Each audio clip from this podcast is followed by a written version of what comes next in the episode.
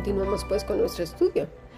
Estamos llamados siempre, siempre, pero siempre y siempre, siempre en todos los idiomas. Es decir, siempre estamos llamados a valorar el fruto y la enseñanza. El fruto y la enseñanza. ¿Y cuál enseñanza? La de Cristo en las Escrituras. Desde Génesis hasta Apocalipsis necesitamos conocer entonces a Cristo y si no conocemos la vida de nuestro Señor Jesucristo, entonces no conocemos nada. Ya todo lo demás es obra y fruto de nuestra imaginación, de la religiosidad o de la carne. ¿Hay fruto entonces en nuestra vida? ¿Hay fruto en el liderazgo? ¿Son hombres y mujeres piadosas? Pues mira, claramente Herodes no era un hombre piadoso, simplemente sentía un respeto grande por Juan, pero no al punto de perdonar su vida y el quedar obviamente en vergüenza o perder su cargo. No era para tanto, ¿verdad? Hay veces que solo es simpatía. Miremos bien este aspecto de Herodes porque cuando no cedemos ante los caprichos, chantajes y manipulaciones del grupo de religiosos o de una religiosa o de una persona cercana que viene continuamente como una gotita en la cabeza, de una vez te lo digo, es posible que conspiren y que utilicen a otros para arruinar lo que estás haciendo de una manera muy velada. Y es posible también que todo lo que hagas lo vean como malo, aunque en tu vida haya fruto, porque no están valorando el fruto, están valorando su religiosidad. Pero siempre, siempre necesitamos estar apercibidos de nuestro propio corazón y de fijar que nuestra vida sea justa, piadosa, recta, pegada a Cristo, a la vid verdadera, caminando con Él día y noche. Recuerdo muy bien en una ocasión que dije al liderazgo que el libro de Hechos era un libro histórico porque lo estaban tomando como doctrina todo lo que ahí está escrito y que no se podía entonces hacer eso, que estaban cometiendo un grave error. Bueno, pues hicieron una reunión en donde me trataron peor que un criminal. Me veían con rabia, mucho, mucho odio. Yo por más que les presenté las pruebas, fue completamente inútil. Así que me quedé callada mientras ellos hacían escarnio hasta que se cansaron y finalmente me marché. Esto precisamente ocasionó la diabetes que ahora sufro. Fueron una serie de persecuciones, de roturas de cristales. Bueno, fue una cosa tremenda. La primera epístola de Pedro eh, capítulo 2, desde el versículo 11 al 12, dice así, Amados, yo os ruego como extranjeros y peregrinos que os abstengáis de los deseos carnales que batallan contra el alma, manteniendo buena vuestra manera de vivir entre los gentiles, para que en lo que murmuran de vosotros como malhechores glorifiquen a Dios en el día de la visitación al considerar vuestras buenas obras. El problema es aquí que Mm, ellos no se dicen ser gentiles, se dicen ser cristianos, pero la manera de atacar es como la de los gentiles. No son reconocidos como hijos de Dios, de ser esos pámpanos verdes y brillantes bien nutridos por esa savia. Porque entregaremos cuentas de nuestros corazones y de los pensamientos del corazón. Así pues, Herodes con todo y que guardaba a Juan, el brazo poderoso, lo que podía arruinar todo entró en acción. ¿Quién era ese brazo poderoso? Una mujer con sendos deseos de muerte y de venganza. Estaba esperando el momento de dar el golpe. Y no es que diga que las malas somos las mujeres, pero como ya lo dije antes, la mujer tiene un don muy especial sobre los hombres. Somos más calculadoras, menos directas y más seductoras. El hombre para eso es menos listo. Es muy obvio con lo que quiere y si se trata de un narcisista es bastante evidente. Yo no digo que no haya hombres que maquinen y todo, pero por lo regular su manera de actuar en cuanto a control es diferente. Las mujeres somos más de ir por un camino y por otro y por otro. Así pues el hombre es más directo, quizás más violento, la mujer no puede bien falsear sus intenciones y usa muchos recursos. En la criminalística se les llaman las viudas negras y estas también están metidas dentro de las congregaciones, no precisamente para matar, pero sí para cometer otra serie de crímenes que como el Señor dijo, que no necesariamente necesitamos matar literal quitando la vida, sino hacer muchas cosas. Podemos incluso apagar tanto a una persona que no pueda ni siquiera avanzar en su propia vida. Qué horrible es el que estemos juzgando todo el tiempo a nuestros hijos, nuestras parejas, no sirves para nada, es que no sé qué. Esas personas que a todo le encuentran problemas, a todo, como dice el Señor, ni entran al cielo ni dejan entrar.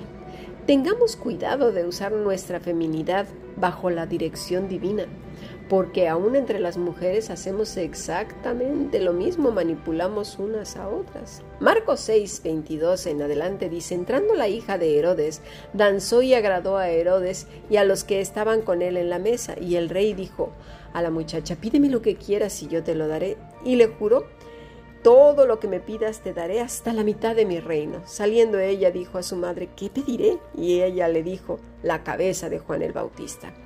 Si la hija hubiese sido sabia, si la hija hubiese temido a Dios, ella hubiera contestado otra cosa. Pero veamos un poco de esta historia de relaciones ilícitas. Herodías era hija de Aristóbulo y Berenice y media hermana de Herodes Agripa I. Se casó con su tío Herodes Felipe, hijo de Herodes el Grande y de Mariamne II pero fíjate aquí, ¿eh? Mariamne II era hija del sumo sacerdote Simón. Ellos tenían conocimiento de las escrituras. No estamos hablando de otra nación, de gente que, ay tú, yo, yo qué sé, soy inocente porque no sé ni de qué me hablan. Yo profeso otras cosas y tengo otra cultura. No, no, no, no, no. Esta gente sabía perfectamente bien lo que estaba haciendo. Mateo 3, 14, 3 y Marcos 6, 17 nos dice que Herodías era esposa de Felipe.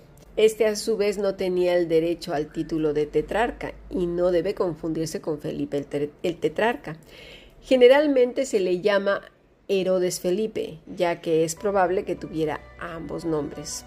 Su medio hermano Herodes, el tetrarca, se dio a una pasión inconfesable. Repudió a su mujer, hija del rey Aretas de Arabia, y se unió a quién? A Herodías, en vida de su primer marido. Se dice que Salomé era la hija de Herodías y consiguió el favor de Herodes danzando ante él en una fiesta en la que se hallaba reunidos los dignatarios de la tetrarquía. Como vemos, estas personas estaban relacionadas con el conocimiento de Dios, no eran ajenos para nada, pero eran simplemente religiosos, simpatizantes, un pie por aquí, el otro por allá, un alma dividida en caminos diversos.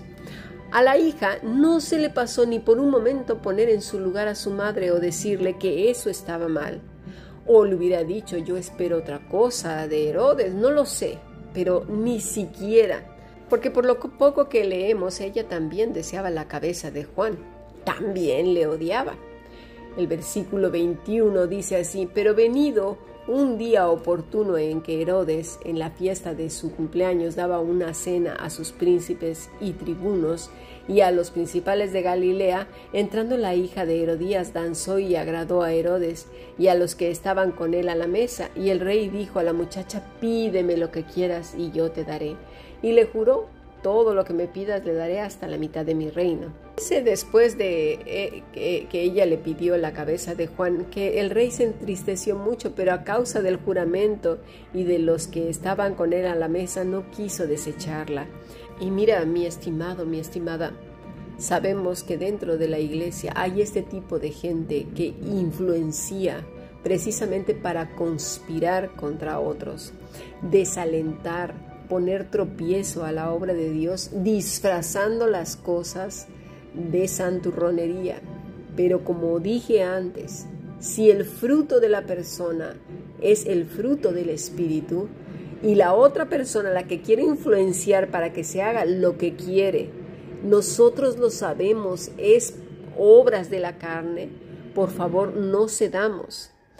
Herodes lo perdió todo por ceder más, a, sucumbir más al, primero al poder, a no perder el poder y a la influencia de la muchacha. La muchacha perdió todo por la influencia de su madre y su madre a su vez lo perdió todo por influenciar tanto a su hija como a Herodes vemos cómo la influencia de nuestras palabras, nuestras intenciones del corazón, no solamente nos arrastra al mismo infierno, sino que nos llevamos a otros, destrozamos vidas. Tengamos cuidado. ¿Cuántas mujeres han influenciado para mal? Tenemos cantidad de ejemplos en la escritura, pero parece que no sirve para nada. Sara con Abraham, y venga, va, y venga, va, y mira los problemas que hay ahora. Sansón con Dalila, con esas lágrimas de cocodrilo, ¿a quién queremos engañar cuando se nos llenan los ojos de lágrimas para mover a nuestro marido a que haga lo que nosotras queremos y salirnos con la nuestra? Por favor, seamos mujeres sabias. Jezabel con Acab, ahora mismo yo lo resuelvo. Venga, tú no puedes. Eva con Adán y así es un suma y sigue. Y yo no estoy diciendo que no debamos de opinar, ni debamos colaborar, ni debamos... Yo soy la primera que soy colaboradora, llevo desde los 14 años sirviendo para el Señor. Pero tengamos cuidado de que nuestra influencia sea realmente la influencia del Espíritu Santo el que está operando en nuestras vidas y en nuestros corazones, porque podemos usar esas habilidades maravillosas que nos dio Dios para mal. Así que cuando vayamos a opinar algo o a comentar algo, cuidemos nuestro corazón y los hombres, por favor, no sucumbáis a los encantos cuando ya Dios ha establecido lo que deben de hacer, que es obedecer primeramente a Dios antes que a los hombres. Sigamos aprendiendo bendiciones.